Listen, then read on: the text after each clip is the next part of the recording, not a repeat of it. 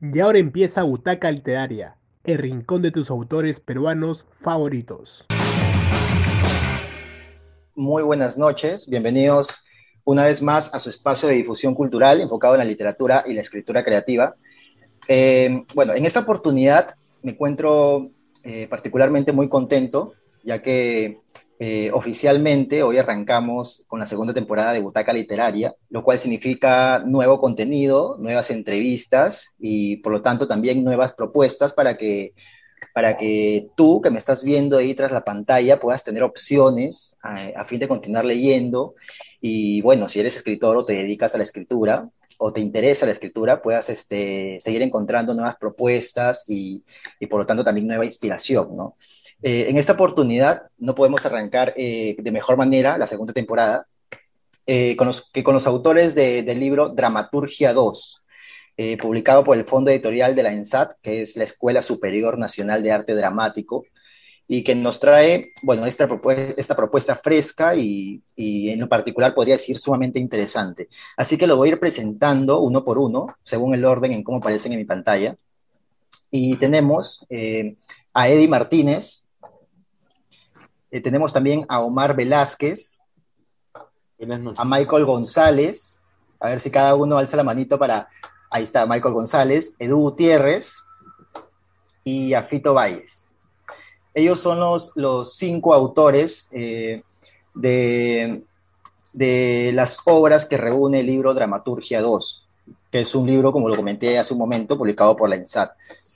Eh, bueno, quiero empezar la entrevista básicamente eh, felicitándolos, como lo dice también hace un momento, por, la publicación del libro y por esta propuesta que en sí me parece sumamente valiente, porque publicar un libro en pandemia, lo cual es algo contradictorio, ¿no? Porque uno dice pandemia, tengo más tiempo para escribir, me encierro, eh, puedo hacer más cosas, pero así la publicación, llevar a la publicación del libro me parece eh, una propuesta muy valiente y lo cual obviamente los felicito. Así que me gustaría, obviamente tienen libertad de, hablar eh, cada uno simplemente alzando la mano para, mantener un orden, pero me gustaría eh, saber cómo fue el camino a la publicación, porque tengo entendido de que todos son, eh, fueron estudiantes o, son estudiantes de la ENSAT, ¿verdad? y que luego se realizó la convocatoria para poder llevar a cabo este, el del concurso, para poder llevar a cabo la, la publicación del, libro que es actualmente. Entonces, eh, no sé quién podría comenzar para que más o menos nos cuenten cómo fue, cómo se animaron a mandar la, propuesta al concurso, que también me parece sumamente interesante. Bueno, lo importante es recalcar que la escuela está haciendo un trabajo muy importante para hacer que sus estudiantes, sus egresados, eh, sigan creando, ¿no? Y aquí nos estamos enfocando a lo que es dramaturgia, pero no solo dramaturgia, sino está haciendo un montón de actividades para la comunidad.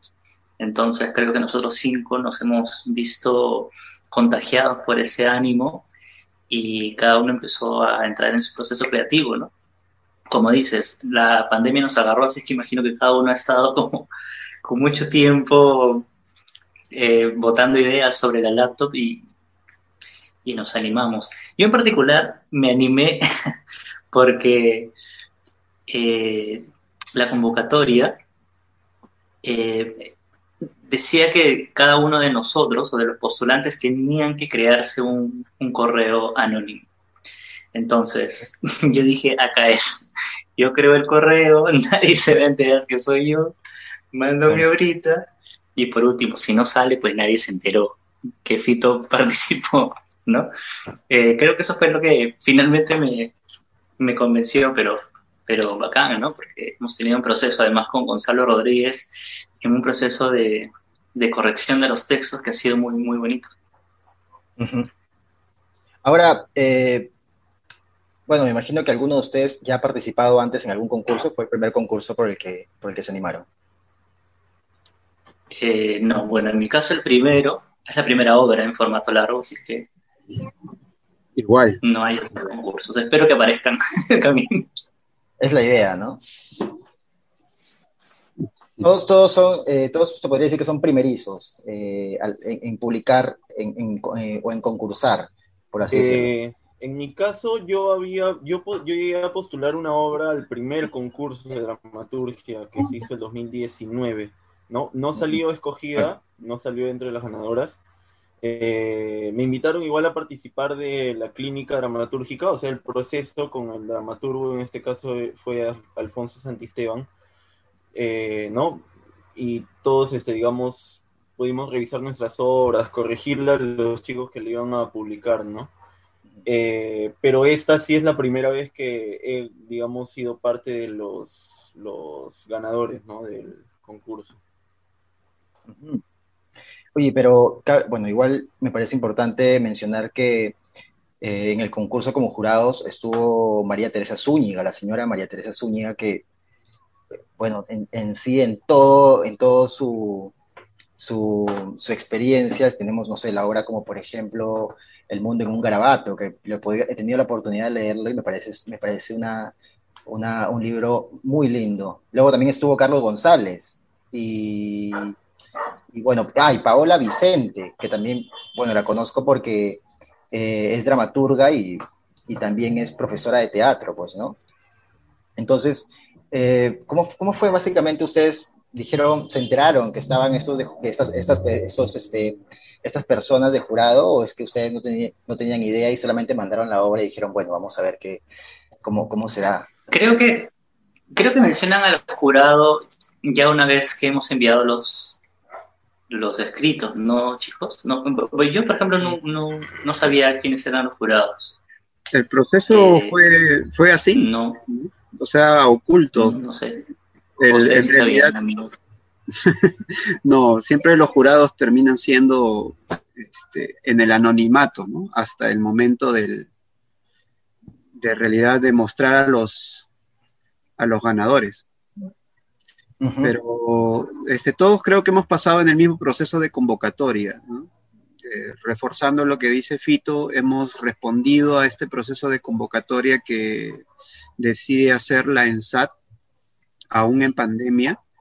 Y, bueno, nos hemos encontrado en el camino este, y también queríamos saber nosotros quiénes eran los jurados, para ver el juicio de los jurados sobre nuestra obra muchos de nosotros incrédulos en, en, apostar por si realmente la obra este, estaba a la altura del criterio de los, en este caso, de los jurados, ¿no? Pero al final tuvimos un proceso de clínica dramatúrgica que este, fue muy bueno y Gonzalo, perfiló ciertos aspectos de la obra que eran justos eh, y necesarios para la obra, ¿no? Así es que creo que cada uno terminó con un momento satisfactorio de su obra y hemos tenido cambios dentro de la obra, hemos tenido diferentes modificaciones.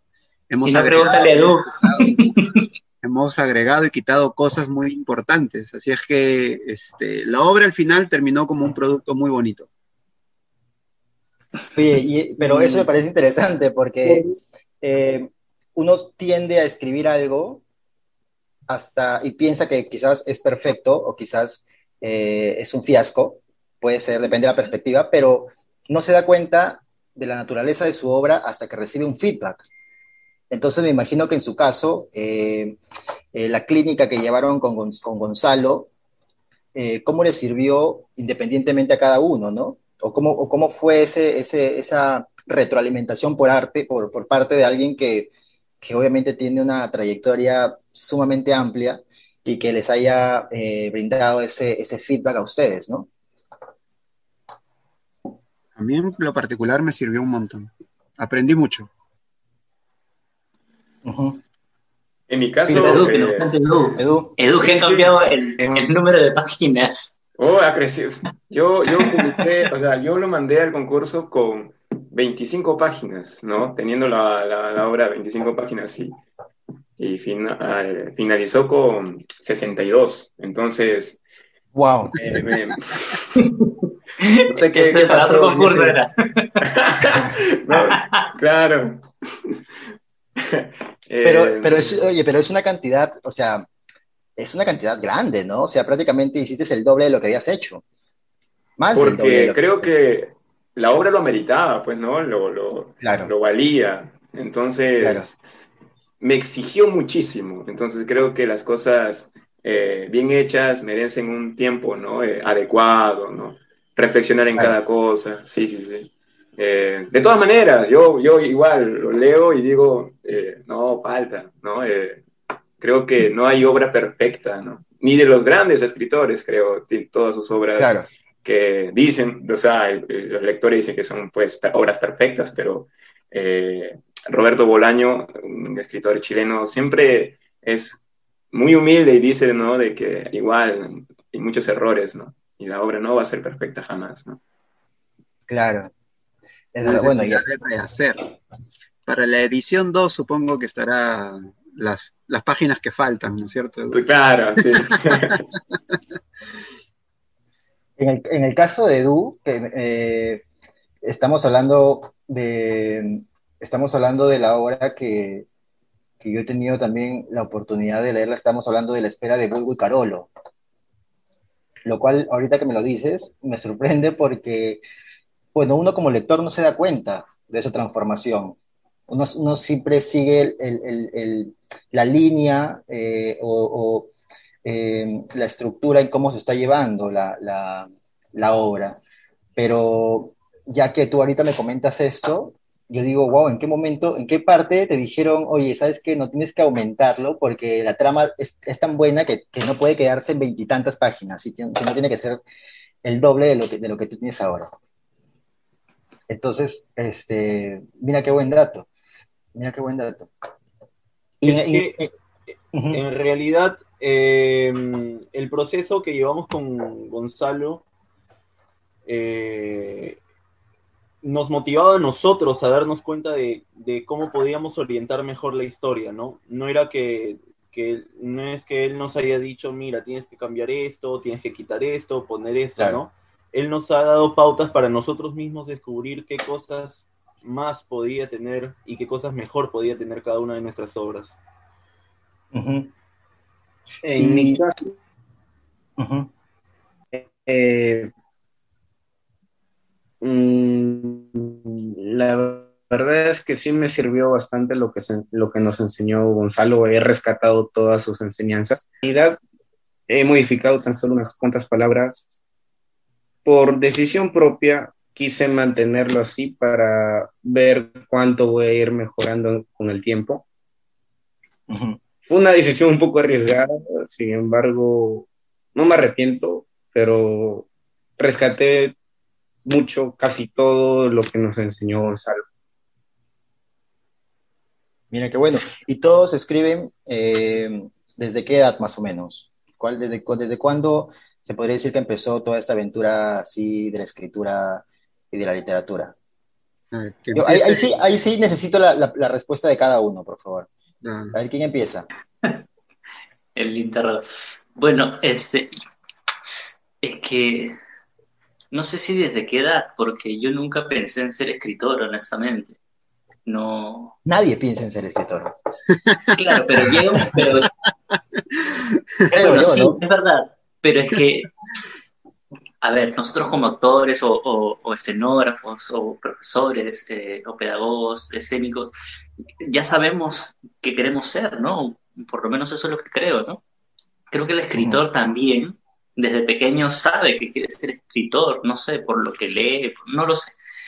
Este, y si, y en mi caso, por ejemplo, yo termino escribiendo una obra porque me dedico al teatro desde que salí del ENSAT. En mi caso, yo he egresado hace muchos años. Entonces, felizmente me he dedicado al teatro, pero nunca por mi cabeza se me cruzó eh, escribir. ¿No? Porque yo decía, zapatero a sus zapatos, o sea, yo prefiero producir, dirigir, y, le tenía respeto a la escritura, ¿no? Pero hace cuatro años eh, presenté un trabajo en microteatro y decidí escribir algo pequeño y finalmente se montó la obra, bonito, ¿no? Pero, pero de ahí igual seguía pensando que no era lo mío, ¿no? Nunca, nunca, nunca pensé en que quiero quiero también ser dramaturgo. Ni idea. Creo que la pandemia ha hecho que, que todos empezamos a crear desde otras perspectivas, desde otros ángulos. Y eso me pasó a mí, ¿no? Que yo de pronto me veía en la computadora. Eso sí, te puedo decir que en la computadora siempre he puesto ideas, estructuras, o no sé, o cosas que se me vienen a la cabeza, no para escribirlas, sino para tenerlas ahí. Pero ya en pandemia, sí, pues revisé esas ideas y empezaron como a darse forma y escribir una, dos, tres páginas hasta que apareció en la convocatoria y, ya prácticamente tenía una obra. Entonces, en mi caso fue así, ¿no? Sí, sí, sí. No sé si vuelvo a escribir, pero, pero ahí, ahí, ahí están las cosas. Yo, creo que sí, mira, tú como lo has mencionado, más que una vocación, creo que es una pulsión, ¿no? Que tiene la persona por, por ese deseo de, de, de, crear, de crear. Pero, por ejemplo, no sé, en el caso, a ver, eh, de Edu, en tu caso, Edu. Creo que es necesario plasmar en una hoja eh, tus vivencias, eh, las ideas un poco atrevidas que tienes, ¿no? Y que si bien vas a estar con el temor de que quieras algún día que alguien lo lea, eh, va a ser el, el, miedo más profundo que vas a sentir, ¿no? Porque tal vez no, no, no va a ser valorado o, y te pueden, eh, te pueden, te puedes desanimar, ¿no? Quizás nunca más lo hagas. Pero yo creo que eso se fortalece eh, cuando nadie, nadie se preocupa por la, por la, por la difusión, ¿no? que algunas obras eh, que no son conocidas, famosas, pero que sí existen, ¿no? Y que creo yo que son esas obras las que en verdad necesitan un poco más de atención, ¿no? Que las obras que ahora pues nos, eh, llenan los, las librerías más conocidas del mercado, ¿no? Eh, en el caso de mí, te hablo por, el mimo, ¿no? Que si tú buscas la historia eh, del mimo en el Perú, pocos son los que escribieron, o con nadie, creo. Yo le pregunté una vez, porque necesitaba hacer una, tarea al profesor Juan Arcos, y él me dijo que nadie escribió, no, sé qué va a hacer. Ah, ya, entonces me ahí reflexioné y dije, pero ¿por qué no uno, no? Que si hay la, la eh, o sea, no hay los, los cimientos, pero ¿por qué uno empezar eh, esa, escribir de ese lindo arte, ¿no? O escribir por necesidad de ese lindo arte, o escribir de, de una persona, ¿no? De un, de un, familiar que tú quieras, ¿no? Escribir yo creo que a veces va a ser mucho más interesante la manera en cómo lo escribas, ¿no? No escribir también por, porque, ah, es, tengo el tiempo libre y lo voy a hacer, ¿no? Creo no un motivo. Sí, ¿no? Unas ganas de de querer plasmar algo urgente tal vez, ¿no? En, el papel. Claro. Y tú, en tu caso, Edu, más o menos, ¿qué, qué empezaste a leer y, y, lo que te llevó, te interesó por, por escribir? Eh, yo estaba siempre rodeado de, de, amigos, siempre mis, mis amistades son locos, son locos, o sea, siempre paran con libros. Eh, a todas partes, yo a veces también me alejé ¿no? ¿Qué pasa conmigo? Dije, ¿no? ¿Por qué me junto siempre con gente que le gustan los libros? Pero después se quedó, ¿no? Entonces, sí, mira, yo veo ahorita a Eddie con una librería y me interesa, ¿no? Con una biblioteca y me interesa saber qué libros tiene, ¿no? Entonces, la curiosidad misma, ¿no? Te despierta. Tu, tu, libre, tu biblioteca también, ¿no? Me interesa, a ver, pucha. No, ese es el filtro, ese es el filtro. no, claro, es una cartulina. es acá, el fondo, el fondo verde. Ah, ok, ok. Ahora se desaparece, ahora se desaparece. Claro. El círculo social, ¿no? El círculo de amigos te, te influye, influye muchísimo, ¿no? Para que tú también estés metido, ¿no? Oye, este pata ha leído bastante, ¿no? Entonces, hoy también tengo que, leer, ¿no? Para que cuando lo, lo encuentre y diga, no, ese libro no, no, así no es el final, por las puras es, ¿no? Estás equivocado. claro. No, y, y, aparte creo que una de las ventajas de tener amigos o tener compañeros que, que de cierta forma comparten ese gusto, ese mismo gusto, como en este caso la lectura, es de que, no sé si les pasará a ustedes, pero encuentras a alguien que te entiende, ¿me entiendes? Que es como que, Exacto. no sé, ponte, has leído una, no sé por qué alguien mencionó ahí a, Bolaños y, no sé, ponte que tú en, una, en, un momento menciones eh, los detectives salvajes y de la nada te diga, oye, sí, los detectives salvajes. Entonces, como que hay un match, ¿entiendes? Entonces, creo que es, la importancia de rodearte de personas que de cierta forma eh, compartan ese gusto, ¿no? En tu caso, por ejemplo, Eddie, ya que te mencionaron la biblioteca, me imagino que... Aprovecha, ¿cómo, fue? ¿Cómo fue? ¿Cómo fue ese, descubrimiento en tu caso? Yo cuando estaba en el colegio, en la secundaria, eh, siempre hacía dos cosas. Dibujaba y escribía poesía. Una poesía muy rudimentaria, ¿no? Pero me servía en todo caso para ayudar a algunos compañeros a conquistar a sus futuras novias, ¿no?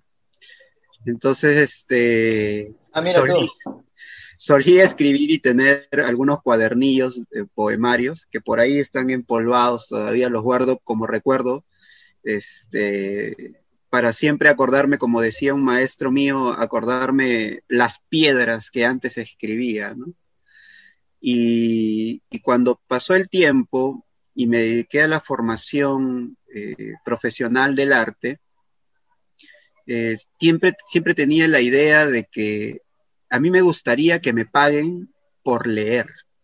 O sea, ¿cómo no existe esa profesión de que a mí me paguen por leer? Y yo tengo un problema porque yo no retengo muy bien.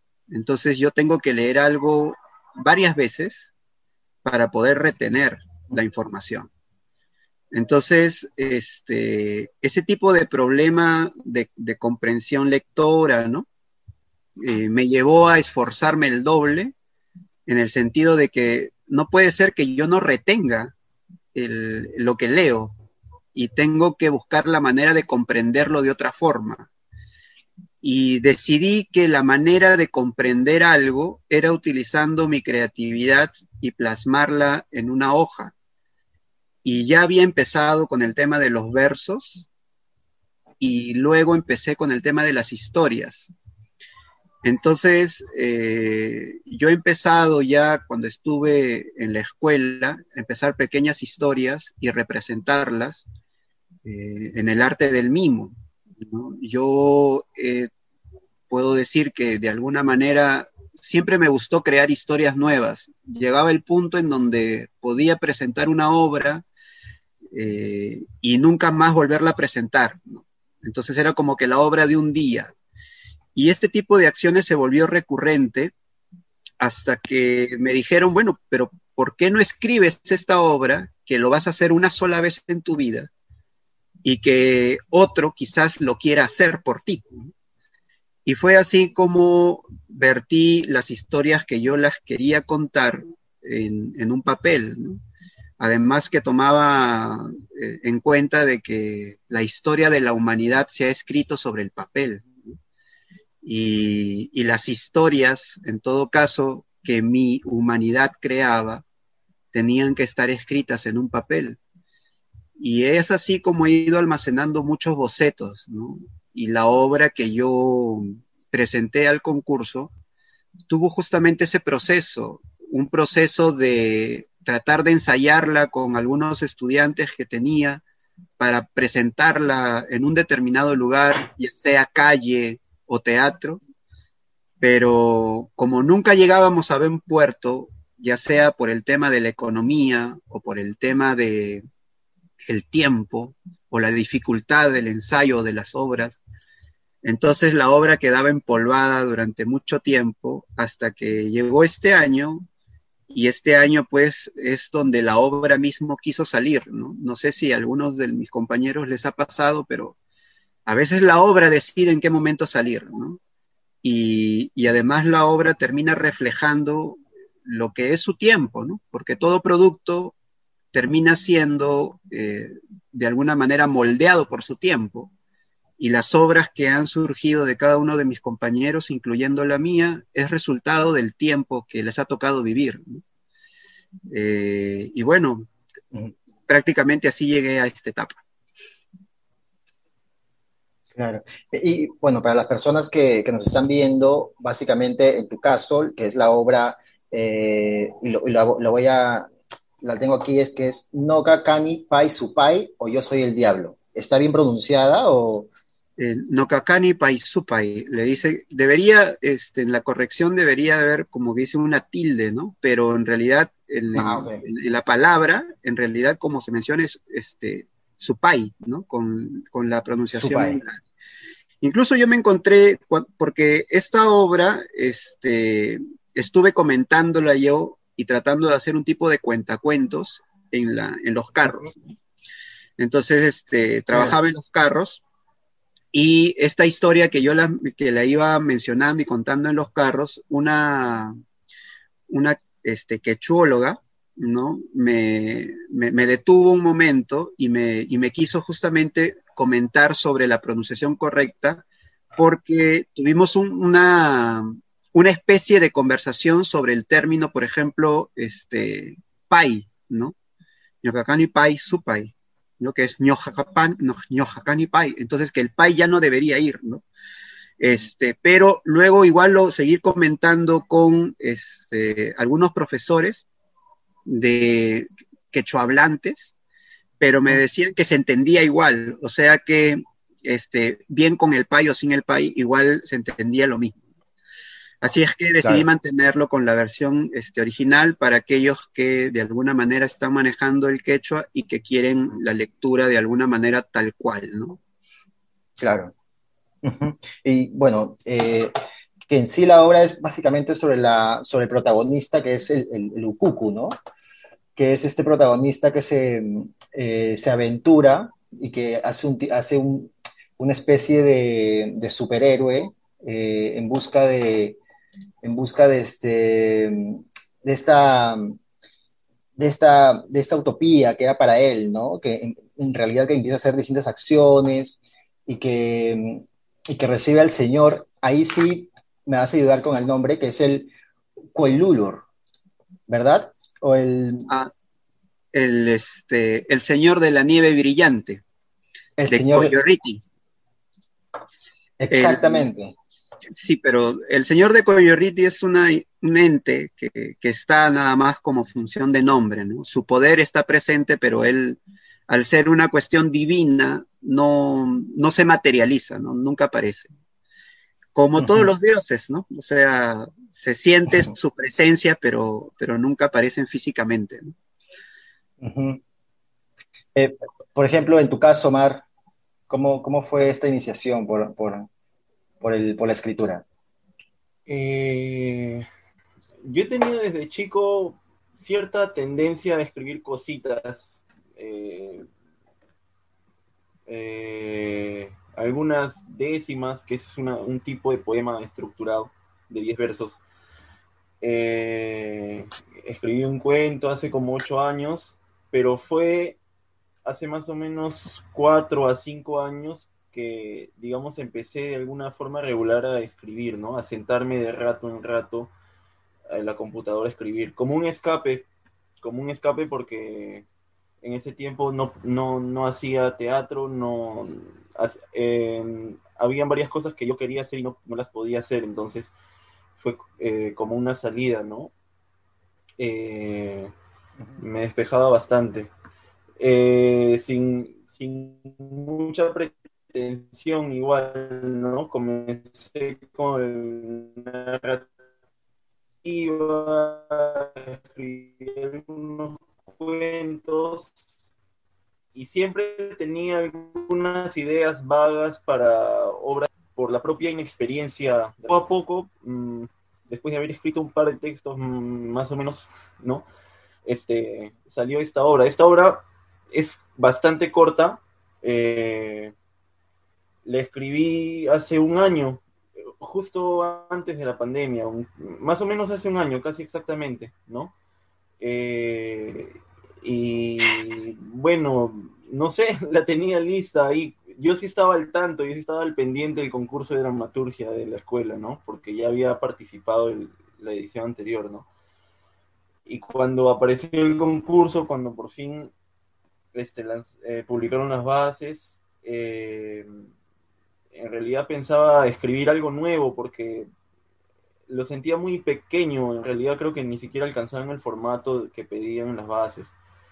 Pero igual, entre que no, eh, no, no, surgió algo nuevo, porque en eso sí, no me permito ser libre este, al momento de escribir, ¿no? Eh, si bien a veces trato de orientar ciertas ideas eh, o conjunto de ideas, este, no me esfuerzo, no, no, no me siento, no me pongo un horario ya, tales días a tales horas voy a escribir y ya, porque no siempre en mi caso no surge así, ¿no? Eh, cuando siento que puedo, que quiero hacerlo, lo hago, ¿no? Así salió esta obra. Entonces, nada, eh, ya la tenía lista, así que la, la, mandé, la mandé solamente. Me creé mi correo electrónico anónimo y la mandé.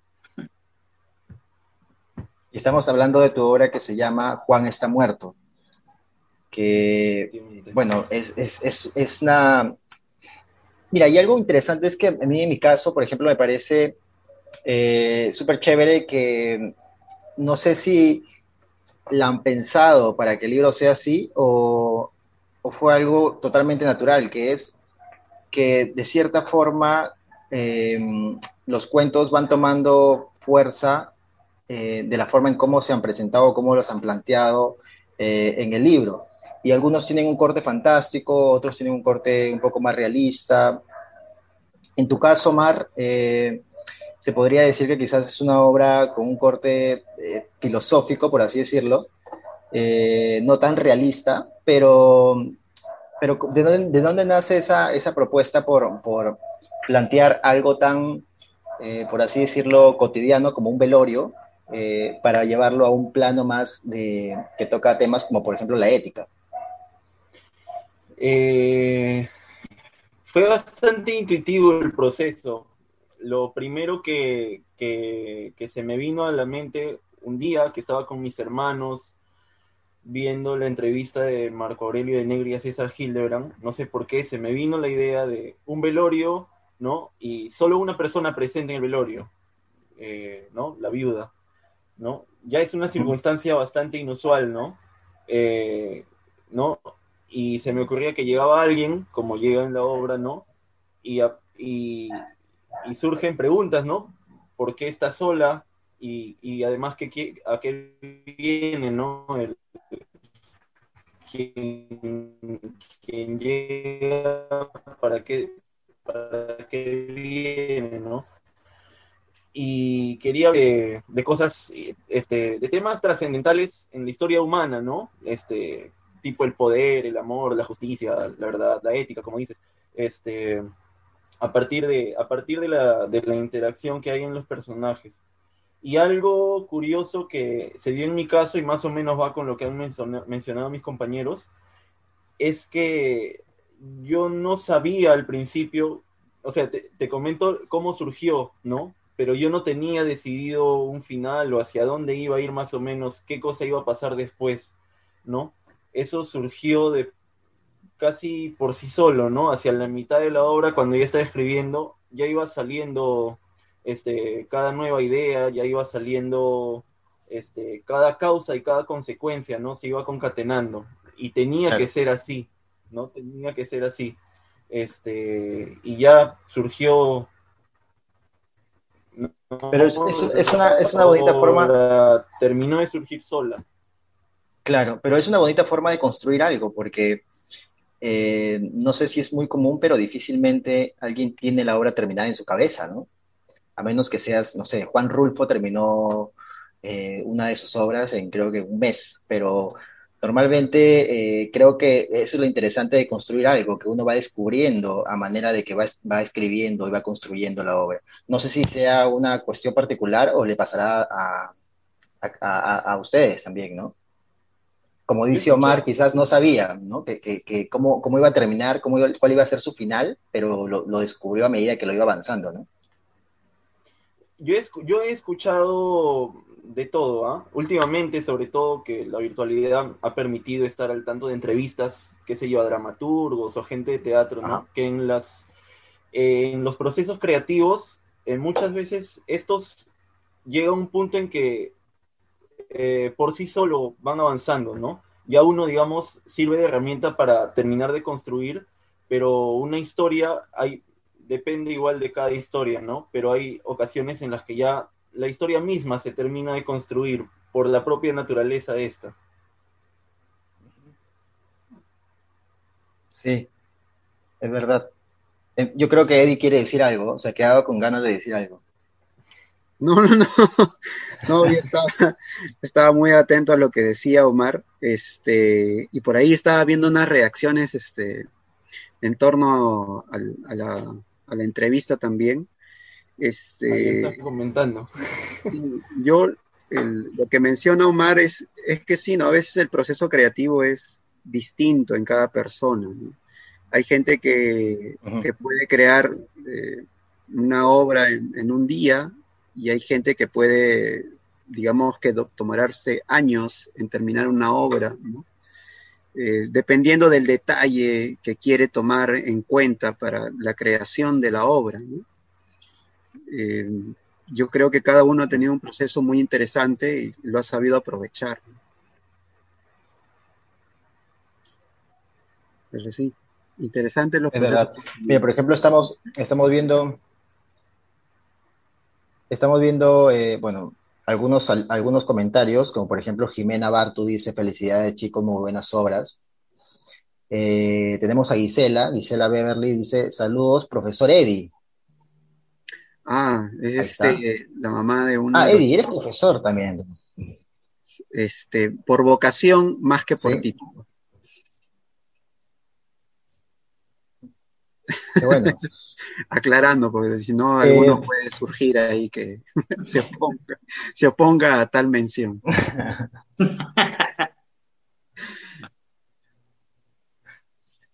Y mira, justo se, ha conectado Michael, que al parecer creo que su internet está un poquito fallando, pero creo que ya, ya se conectó. A ver. Bueno, mientras dejamos que, mientras dejamos que se conecte, eh, bueno, es, la hora de, hacer una pausa para eh, agradecer a nuestro patrocinador Agua MERS, eh, una agua ozonizada y mineralizada que ayuda a reforzar nuestro sistema inmunológico en tiempos en el que es necesario contar con una buena salud. Michael, ¿nos escuchas?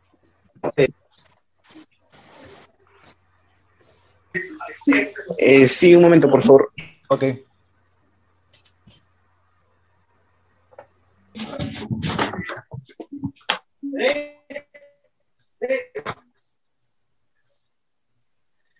Esa es una de las dificultades del, Internet también, ¿no?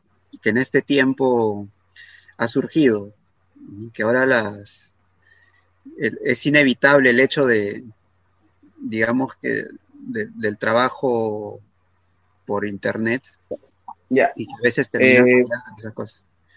¿Me escuchan mejor? Eh, sí, te escuchamos. Ya. Eh, disculpen, eh, ya saben, el internet. No te preocupes, cosas que pasan. Ya me olvidé. claro. Hasta me olvidé. Ah, estábamos hablando de, básicamente cuál es, cuál es el punto en el que tú comenzaste a escribir, alguna influencia que tú hayas tenido que te haya inspirado a escribir la obra que, de la cual forma parte del libro Dramaturgia 2. Mm, eh, la verdad es que no tenía experiencia escribiendo. Bueno, en la secundaria escribía canciones que se me venían a la mente que al final nunca las terminaba. Sin embargo, en cuarentena creo que el tiempo libre ayudó bastante sea, uno cuando procrastina, es, raro porque cuando estás haciendo algo o no estás haciendo nada, te vienen ideas a la mente. Y a mí me pasó mucho en cuarentena, nunca había tenido tanto tiempo libre. Así que empecé a, a juntar un poco esas ideas. Aparte que hubieron un par de influencias de parte de, de la escuela ya que estábamos en plenas clases. Me tocó leer un libro llamado La cautiva una obra llamada La cautiva, que influenció mucho en, en mi forma de pensar. Aparte que esto también es un poco raro. Eh, digamos que no es común que salga una, que salgan obras, que escribas obras o que te vengan ideas de algo extra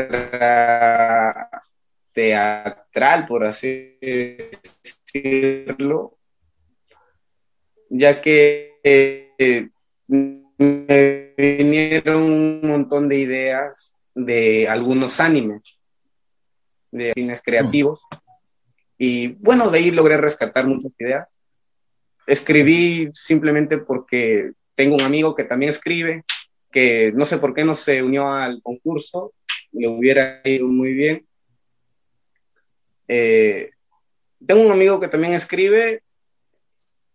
Eh, era una motivación también, yo también quería escribir como él. Así que un día me vinieron las ideas, las quise juntar, me eché una noche, escribí un poco en el celular, terminé la obra y emocionado, como lo terminé creo a las 3 de la mañana, emocionado se lo enseñé a un par de amigos, me dijeron que les gustaba la obra y al día siguiente me enteré del concurso, todavía no sabía nada, así que decidí arriesgar y bueno, aquí estamos.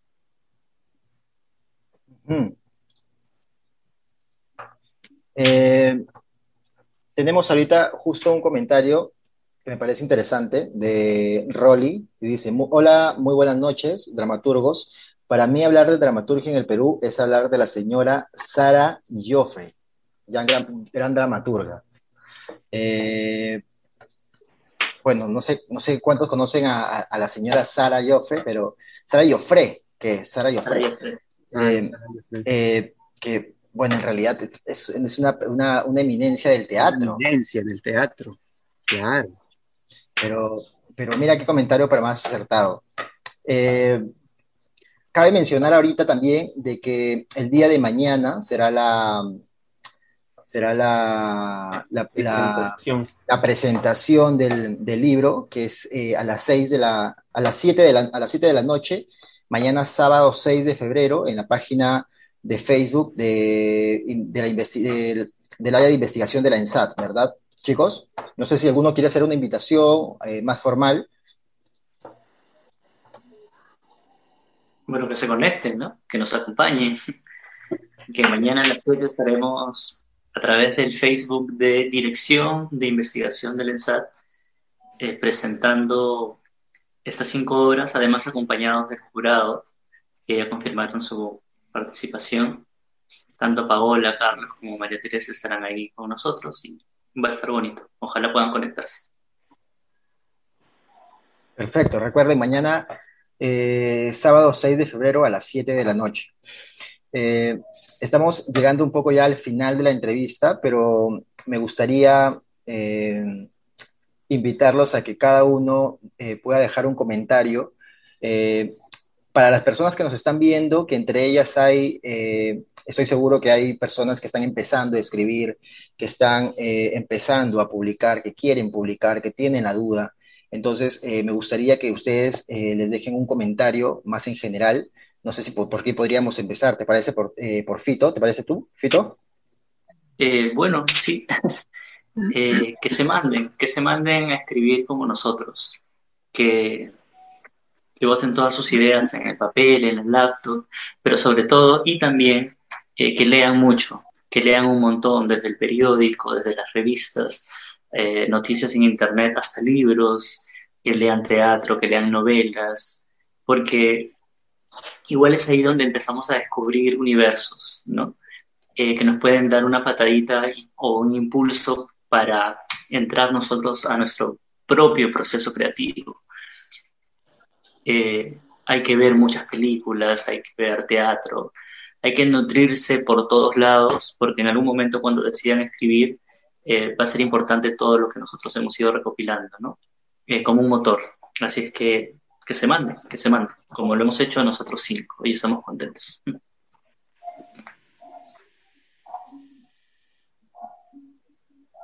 Eh, Edu. Eh, muchísima razón lo que dice eh, Fito, si no hubiera sido por quizás por, por todo lo que está sucediendo últimamente, tanto al, planeta Tierra y, a los artistas, no me hubiera entusiasmado, no me hubiera atrevido a escribir La espera de Bulbo y Carolo, ¿no? que trata justamente sobre la situación social, ¿no? sobre este contexto, ¿no?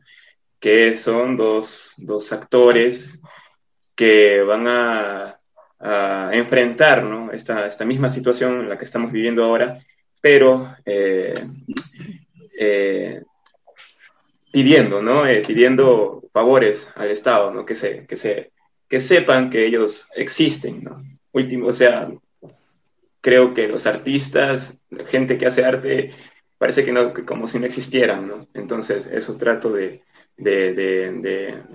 manifestar como una crítica, ¿no? Hacia, hacia ese lado del Estado, ¿no? Que es indiferente hacia los artistas y que los tiene eh, como, si, como si no existieran. Eh, vean, ¿no? Su alrededor, observen, ¿no? Qué cosas podrían eh, inspirarse para escribir. Eddie. Bien, para, en realidad, para todas las personas que quieran escribir, lo único que se necesita es hoja y papel y hoy en día un Word y teclado. Eh, el hecho de la escritura, no existe una fórmula exacta para poder escribir si vemos a, partir de la historia de la literatura, no existe una fórmula precisa para poder de alguna manera decir esto es bueno y esto no. Eh, existe primero el deseo, el deseo de expresarse, el deseo de contar algo. Mi maestro decía, uno habla de lo que le duele, ¿no? Uno habla de lo que, de lo que siente. Y, yo creo que es una gran frase y está en lo correcto, ¿no? Eh, todo, todo escritor ha querido mencionar y hablar y decir lo que siente o lo que piensa a partir de las palabras, si no suyas, de otros personajes. Y la única forma de poder decir a veces lo que uno piensa es a través de otros. Y esos otros a veces son ficción, entonces, no piensen si lo que están escribiendo está mal o está bien. Ese concepto es prácticamente suyo, ¿no? Y es creado, en realidad no existe el concepto de bueno y malo, solamente existe el hecho de la acción. Y la verdad es la acción de escribir, y esa debería ser su verdad, su máxima verdad. Y si ello gusta o no gusta, va a depender del público. En todo caso, siempre puedes volver a intentar escribir hasta que pueda llegar a gustar a una gran masa como a un público pequeño. De todas maneras, no se pierde nada escribiendo. Excelente. Omar. Eh, bueno, pensando un poco en lo que ya dijeron mis compañeros, eh, creo que no se escribe para, ¿no? Se escribe por. Eh, porque se necesita, porque surge eh, por una necesidad expresiva. Ahí está que no se puede juzgar de si escribes pensando en, si escribes para, creo que eh, y es cuestión de intentar de hacerlo, simplemente de hacerlo de, utilizar este, esta forma expresiva dentro de muchas, ¿no? Lo, lo, importante es decir las cosas que uno necesita decir, sea a través de la escritura o de otros medios de expresión. Sí, un, Michael, discúlpame, una, una, digamos que un comentario a lo que menciona Omar. Este, eh, ojo que no se desmerece el hecho de que la proyección de la escritura tengo un propósito social, sino que pareciera de alguna manera que, sea el hecho de que escribe, escribe por lo que tú sientes, ¿no? Este, y lo que funciona para ti. o lo que quieres decir sobre ti o sobre lo que te pasa. Pero hay el otro tipo de escritura, ¿no? O de proyección, en todo caso, del escritor, que es el que escribe con un propósito social, ¿no? Que quiere decir para provocar algo en quien lee o en quien lo lee o en quien lo ve, ¿no? y, quiere generar algo con esa obra, ¿no? Quiere generar una reacción a ese público para que haga algo, ¿no? O sea, quiere incidir. Eh, entonces hay de los dos, ¿no? Hay el hecho de que pueda escribir para uno para satisfacer la necesidad personal de decir y contar lo que le pasa, pero también la necesidad que también es personal, pero es una proyección más hacia afuera, donde quiero decir que la gente debería estar realizando esto. Como por ahí, este, en un momento escuché escribir una obra criticando a la gente que no usa bien las mascarillas, Entonces, este, o burlarse de ellos o, mofarse de ellos en son de una sátira, ¿no? O una burla. Eh, yo no sé si eso se puede hacer o lo, alguien lo puede hacer, pero en todo caso existe esos dos lados siempre eh, dialécticos en todas las obras y en todas las cosas. Como dices, es, es el por, ¿no? Por la necesidad de decir. En todo caso, el, para al que me refería era el, para más, más banal que es pensar en para que me lean o para, ¿no? Yo ser el escritor, que ya es otra cosa muy diferente a intentar decir algo con tu, ¿no? Hacer algo, ser, ¿no? Que tu escritura no sea solo pasiva, sino este incidir en algo, ¿no? Y en alguien. Pero igual yo creo que hay, una, hay, un, hay, una, hay un mérito eh, en retrospectiva de que alguien escribe para, para alguien. O sea, siempre creo que hay una, una, una forma de, de, tratar de expresar algo, ya sea porque quiero expresarlo y porque a mí me nace expresarlo, pero a fin de cuentas uno escribe para las personas, para los lectores. O sea, siempre va a haber una persona detrás, o siempre, creo que como escritor o como, o como artista en general, eh, siempre uno va a esperar eh, la reacción de la persona que, que, observa, que aprecia el arte que, que uno está haciendo. Entonces, yo creo que ambos comentarios han sido súper acertados a fin de cuentas creo que podríamos armar otra, otra entrevista más adelante para hablar sobre estos temas. Creo que, nos, creo que abarcaríamos toda, toda una noche. Eh, pero creo que ahora es el momento de Michael. Sí, ahí... no, pero creo que más que, más que es un debate más que todo, porque a fin de cuentas la verdad eh, ah, no existe, la verdad absoluta. Entonces, eh, bueno, eh, son, son distintas razones. Michael, tu, tu, tu momento de, de, Aparte que Michael es, creo que el más joven de todos, de los cinco, ¿verdad? El chibolito, es el chibolito. Lo dijo, el más joven. Recién acaba de salir del colegio. Todos somos jóvenes, él solo es el más joven. gracias, Omar. Gracias, Omar, por aclararlo. Gracias. Gracias, Omar. Michael, eh, tu, comentario para las personas que nos están viendo eh, acerca de, la vocación de escribir, de la pulsión de escribir, por qué deberían hacerlo eh, y, cómo, cómo, cuál es tu consejo para ellos. La verdad, aparte de lo que han dicho mis compañeros, no tengo mucho que decir. Tan solo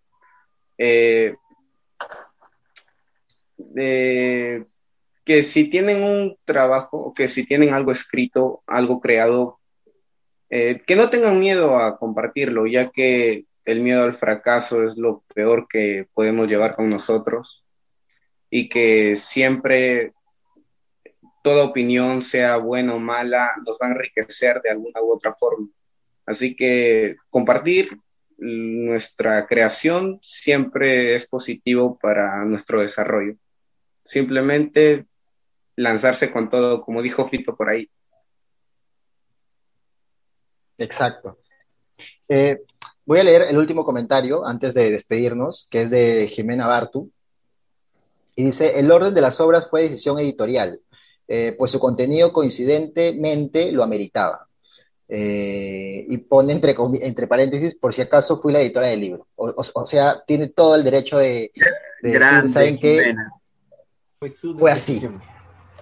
Fue su decisión. Que por cierto, fue gran decisión, porque cuando las, personas que van, que cuando puedan leer el libro, eh, se van a dar cuenta de que obviamente de principio a fin es una obra que se disfruta eh, y, una, y por una razón es eh, el hecho de en cómo las han formado las obras, en cómo las, las han ordenado. Así que, que es un comentario súper acertado. bueno, ya para concluir la entrevista. lo, último, lo último, este, el libro físico lo tenemos los autores, tenemos ejemplares en físico. Eh, Ajá. Pueden adquirirlo con cualquiera de nosotros por inbox. Nos buscan. con nosotros es, con nosotros es. Exacto. Eh, eh, es más, justo iba a mencionar que que el día de mañana, obviamente para recalcar el día de mañana... Eh, nosotros es, llama, llama ahora, llama ya. Se va a realizar la presentación del libro en la página de la Dirección de Investigación de la ENSAT, así que creo que es una oportunidad más para que las personas que nos están viendo ahorita se puedan conectar el día de mañana y a la vez puedan eh, escribirles a alguno de ustedes para adquirir el libro. Ya como ha dicho Omar, eh, no hay faltas, no hay, no hay inconvenientes para que puedan escribirles directamente a ellos y puedan eh, adquirir el libro. Así que eh, has hecho un buen cherry, Omar. ¿ah? Perfecto. ese, es parte del emprendimiento. Delivery a todo Lima en bicicleta. Oye, falta nuestro amigo Edu. Edu no, no ha mencionado sus palabras eh, finales. No, sí lo mencionó. sí lo dije, ¿no? Pero pucha, bueno, si no, para la otra entrevista, ¿no? no, oye, fuera de broma, tú sí lo mencionaste, ¿verdad? Sí, claro, sí lo mencioné. Claro, sí, claro, claro, sí. Eh, todos, todos, todos lo han hecho. Así que eh, yo espero, de verdad, que podamos tener una entrevista más adelante para eh, quizás ahondar más sobre el tema, que ha estado súper interesante, que nos ha quedado corto el tiempo o quizás para eh, presentar algún otro trabajo que, se, que pueda ver la luz más adelante, ¿no? De alguno de ustedes, que yo estoy seguro que sí, porque creo que ya cuando uno empieza el camino de, de, la escritura y, y, ahora ustedes que ya están, por así decirlo, tienen cancha y, acaban de, de, publicar algo muy importante, yo creo que estoy seguro que no va a ser lo último, sino es el inicio de algo, algo muy importante para ustedes. Así que les deseo mucha suerte y nos vemos mañana eh, recuerdo una vez más, el día de mañana, la presentación del libro Dramaturgia 2 en la página de Facebook de la Dirección de Investigación del ENSAT. Nos vemos ahí. Chicos, muy buenas noches. Eh, conmigo hasta será hasta una nueva oportunidad. Que tengan un excelente fin de semana de mucha lectura y mucho arte. Y nada, hasta la próxima, hasta el próximo sábado. Muy buenas noches. Y esto fue Butaca Literaria, el rincón de tus autores peruanos favoritos.